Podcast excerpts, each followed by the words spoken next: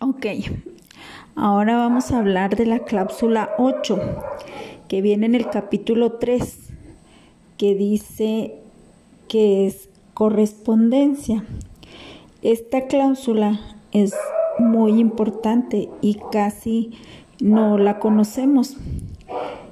Dice, cada una de las partes se obliga a contestar por escrito en forma resolutoria dentro de un plazo no mayor de 15 días y dando las razones para su decisión todas las comunicaciones que reciba de la otra parte y que requieran solución, acusará de recibido dentro del citado plazo de aquellas comunicaciones de carácter meramente informativo. Sí, o sea, quiere decir que si yo tengo un problema y lo estoy exponiendo de forma textual, Así se me debe de contestar de forma resolutoria dentro de un plazo no mayor de 15 días. Y este texto debe de dar las razones por las cuales se da la decisión, favorable o no favorable, según como nos convenga a ambos. Entonces, y nosotros como, como sindicalizados es ideal que hagamos todas nuestras peticiones por escrito para que haya una respuesta. Si no lo hacemos por escrito, pues acuérdense que es como que no pasó nada. Lo que no está escrito no está dicho, porque las palabras pues se las lleva el viento.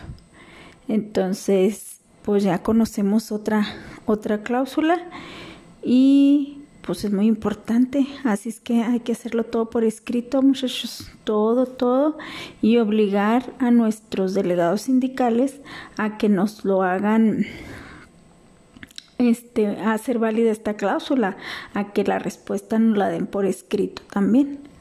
Entonces hay que, hay que aplicarla, hay que aplicarla ya. Bueno, nenes, pues, pues déjenme busco otra cláusula y ahí, ahí la comparto. Bye. Ok, ahora vamos a hablar de la cláusula 13, que está muy padre. Se llama objeción a trabajadores de confianza. Y fíjense de qué se trata. Se los voy a leer así, como dice aquí.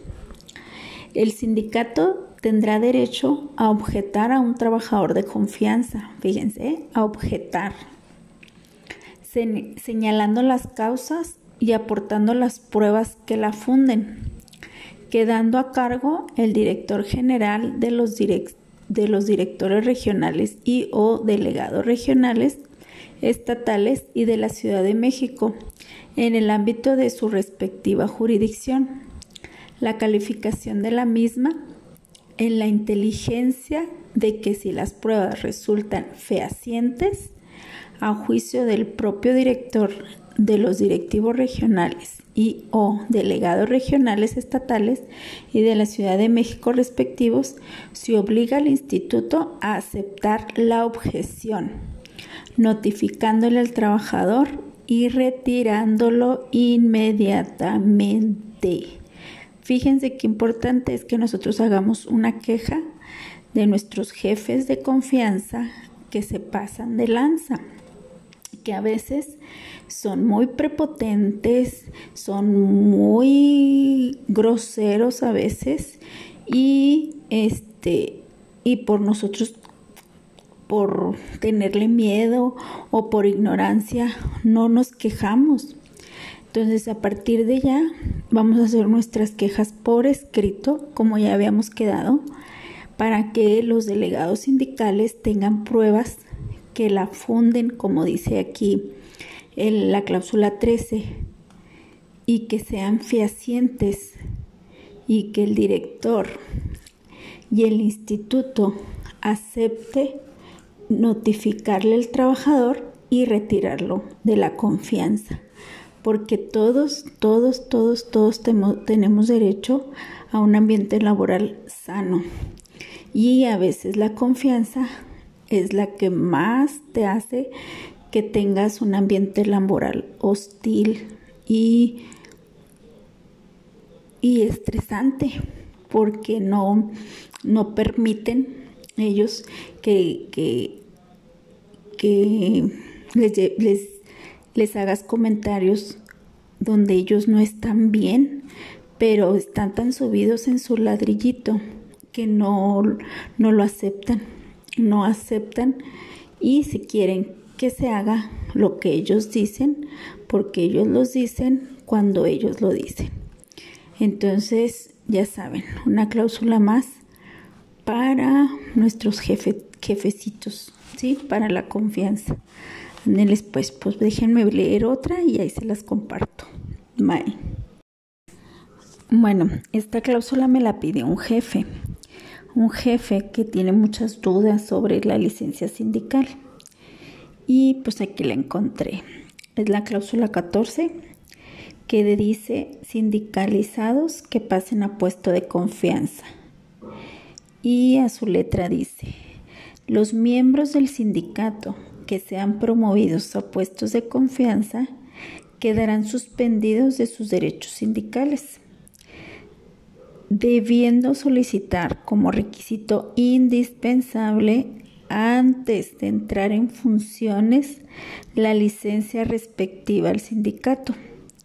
Si estos trabajadores son objeto de promociones dentro de diferentes puestos de confianza, deberán solicitar nueva licencia cada vez que esto suceda, para que al cesar la comisión de confianza puedan regresar a la plaza de base de donde procedan a menos que en el desempeño del puesto de confianza hubieran incurrido en actos contrarios a los trabajadores o a la seguridad social, al sindicato, a la ética y al honor, que tales actos hubieran ameritado su despido, conforme al artículo 47 de la Ley Federal del Trabajo, en cuyo caso la separación operará también respecto al puesto de base en forma inmediata.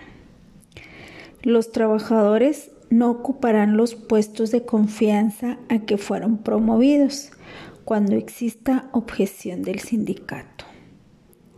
Las plazas de pie de rama autónomas o escalafonarias que dejen los trabajadores al pasar a confianza se consideran vacantes definitivas. Cuando los trabajadores de confianza con licencia sindical reanuden labores en su categoría de base, ya sea autónoma, de pie de rama o escalafonaria, tendrán derecho a ocupar plaza definitiva en la localidad donde desempeñó el puesto de confianza o en la adscripción en la que se encontraba originalmente su plaza de base, a elección del trabajador. O sea, el trabajador de confianza, una vez que ya no va a ser confianza, que regresa a ser sindicalizado, él puede decidir si regresa a su puesto anterior de base o en la inscripción en la que se encontraba originalmente o elige el a dónde irse. ¿Qué tal? Este, pues está padre también. Este, vamos a, a tratar de, de, de comentarle al compañero que la licencia se tenía que pedir antes de que entrara en función y en caso de que cambie de, de un puesto a otro de confianza, se tiene que pedir diferentes licencias. No puede usar la misma licencia cuando estuvo en un puesto y cambia a otro. Fíjense nada más qué importante. Bueno, pues ahí está la cláusula 14. Le voy a decir que escuche el audio para que lo entienda. Ok, bye. En la cláusula 20 de supresión de puestos, en, la, en el inciso 3 romano, dice, si en la categoría en que se supriman puestos hubiere dos o más trabajadores de igual antigüedad, será afectado el que tenga menor antigüedad sindical.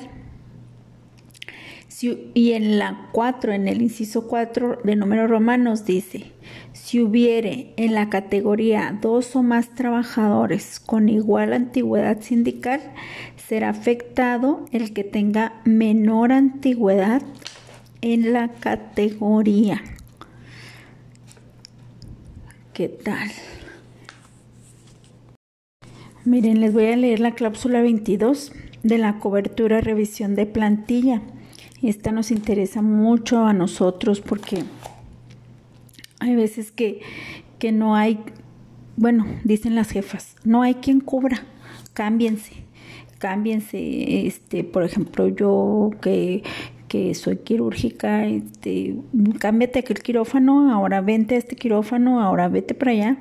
Claro, claro que aquí se los voy a leer. Dice, cláusula 22 bis, cobertura y revisión de plantillas. El instituto cubrirá oportunamente con trabajadores de base o sustitutos las vacantes temporales o definitivas en los términos de los reglamentos de bolsa de trabajo y escalafón vigentes. Instituto y sindicato integran la Comisión Nacional Mixta de Revisión de Plantillas, así como Comisión Mixta Delegacionales, cuyas funciones serán verificar la cobertura permanente de las plantillas autorizadas conocer los motivos del ausentismo y recomendar acciones para su disminución, identificar áreas o servicios con sobrecargas de trabajo o necesidades de reestructuración para, en su caso, solicitar a la Comisión Nacional la revisión de plantilla correspondiente. Fíjense, o sea, el instituto debe cubrir, como ya lo leímos, a todos los ausentismos ya sea temporales o definitivos. Entonces ahí pues nosotros tenemos la culpa de que no se cubran porque nos cambiamos. Ahí andan con que, y váyanse para acá, y ahora váyanse para allá, y ahora esto. Entonces hay que, hay que decirle a las jefas que el instituto está obligado a cubrirlas.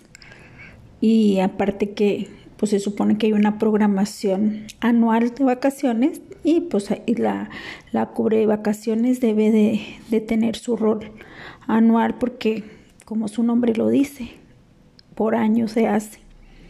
Y el cubre descansos igual, debe saber a quién cubrir cada año,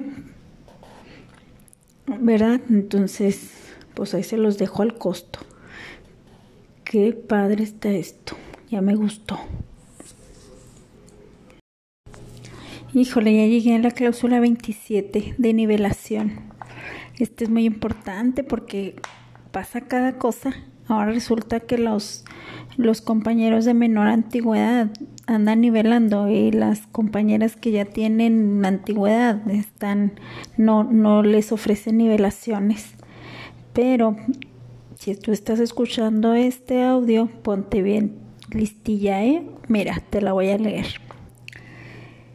Las partes se obligan a mantener y aplicar estrictamente el principio de que un trabajo igual o equivalente corresponde a salario igual o equivalente. Ningún trabajador podrá desempeñar labores distintas a las que corresponden a su nombramiento o categoría sin orden expresa por escrito del director de desarrollo de personal y organización delegación delegados de la Ciudad de México, delegados regionales y estatales o quien hagan a sus veces o quienes hagan sus veces. En tal caso, el instituto pagará la diferencia que legalmente proceda.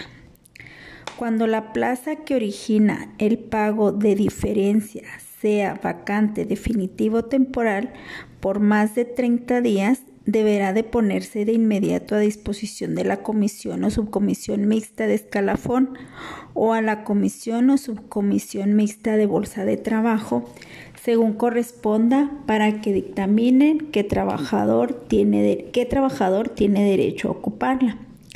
Entre tanto, el instituto, de acuerdo con el sindicato, la cubrirá provisionalmente con trabajadores de base de la categoría inmediata inferior y del mismo centro de trabajo, seleccionándolos preferentemente dentro de los de mayor antigüedad, siempre y cuando no se encuentren a dos años o menos previos a su derecho de jubilación por años de servicio, pensión por vejez o, o por cesantía en edad avanzada, pagando las diferencias señaladas en los párrafos anteriores. El desempeño de labores superiores no genera derechos escalafonarios o de nivelación a plaza superior, superior perdón, a ningún trabajador se le asignarán labores inferiores a su categoría. Fíjense qué qué cosas se viene enterando uno. Bueno, esto ya lo sabía, pero ustedes no. Entonces, preferentemente dentro de los de mayor antigüedad, siempre y cuando no se encuentren a dos años o menos de sus derechos de jubilación por años de servicio. ¿Qué tal? Entonces hay que ponernos listos para las nivelaciones. Se le debe ofrecer a los trabajadores que tienen, que laboran en el mismo hospital, pero acuérdense que es provisionalmente, ¿eh? con trabajadores de base con la categoría inmediata inferior y del mismo centro de trabajo y preferentemente dentro de los de mayor antigüedad. Y cabe recalcar que a ningún trabajador se le asignarán labores inferiores a su categoría. Y pues no, cuando son nivelaciones de plazas superiores, no genera derechos escalafonarios o de nivelación a plaza superior. ¿Qué tal? Bueno, pues, pues ahí se los dejo. Está muy bien, está muy, muy clarito esto.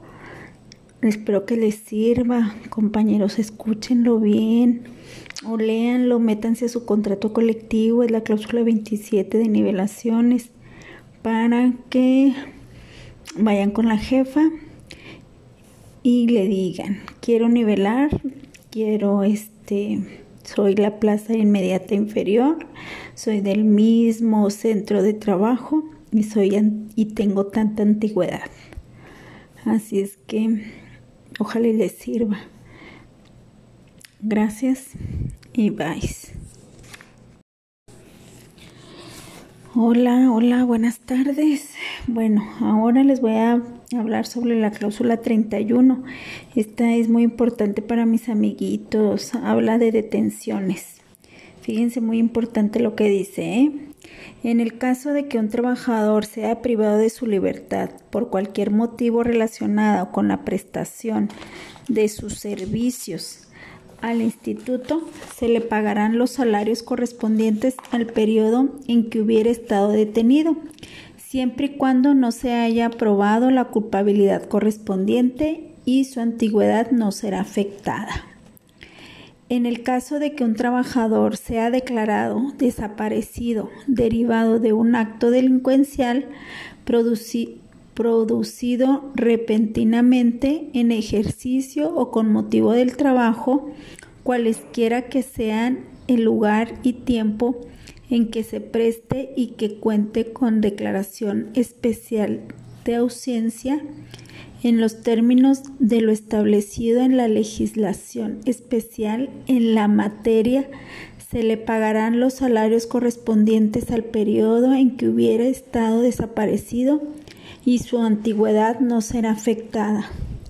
Cuando un trabajador sea privado de su libertad en virtud de un arresto o de prisión preventiva por causas ajenas a las prestaciones del servicio, se suspenderá la relación del trabajo durante el tiempo en que perdure esta circunstancia, hasta que concluya el arresto o se dicte sentencia absolutoria que haya causado ejecutoria que haya causado ejecutoria, perdón.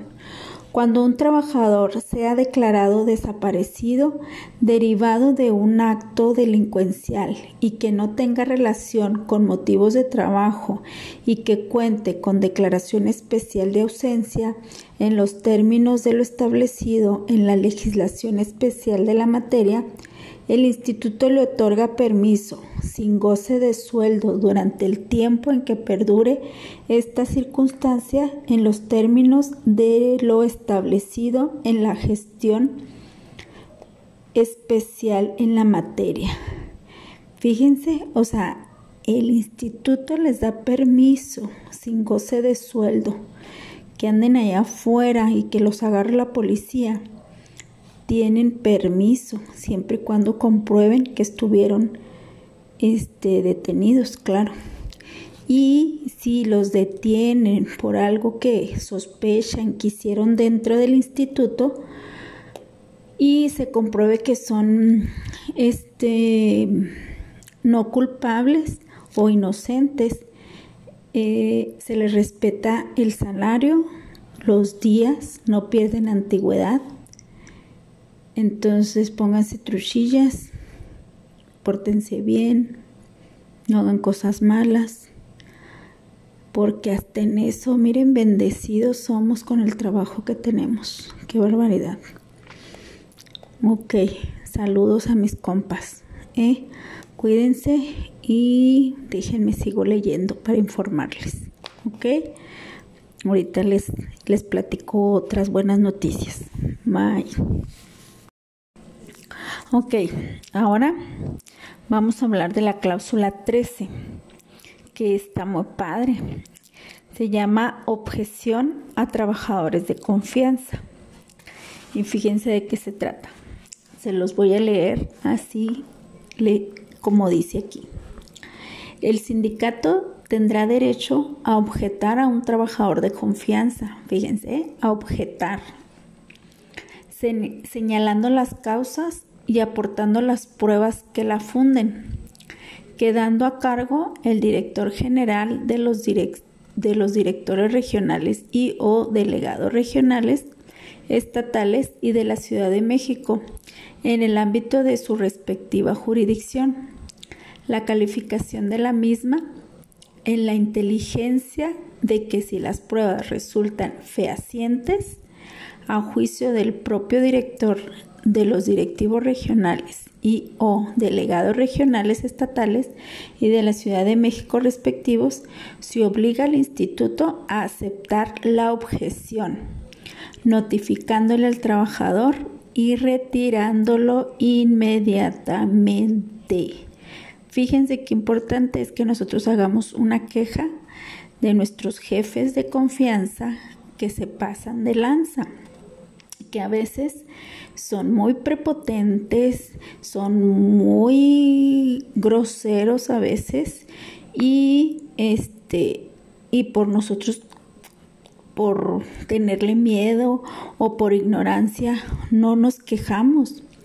Entonces, a partir de ya vamos a hacer nuestras quejas por escrito, como ya habíamos quedado, para que los delegados sindicales tengan pruebas que la funden, como dice aquí en la cláusula 13 y que sean fehacientes y que el director y el instituto acepte notificarle al trabajador y retirarlo de la confianza. Porque todos, todos, todos, todos tenemos derecho a un ambiente laboral sano. Y a veces la confianza es la que más te hace que tengas un ambiente laboral hostil y, y estresante, porque no, no permiten ellos que, que, les, les, les hagas comentarios donde ellos no están bien, pero están tan subidos en su ladrillito que no, no lo aceptan, no aceptan y si quieren que se haga lo que ellos dicen, porque ellos los dicen cuando ellos lo dicen. Entonces, ya saben, una cláusula más para nuestros jefe, jefecitos, ¿sí? Para la confianza. Ándenles pues, pues déjenme leer otra y ahí se las comparto. Bye.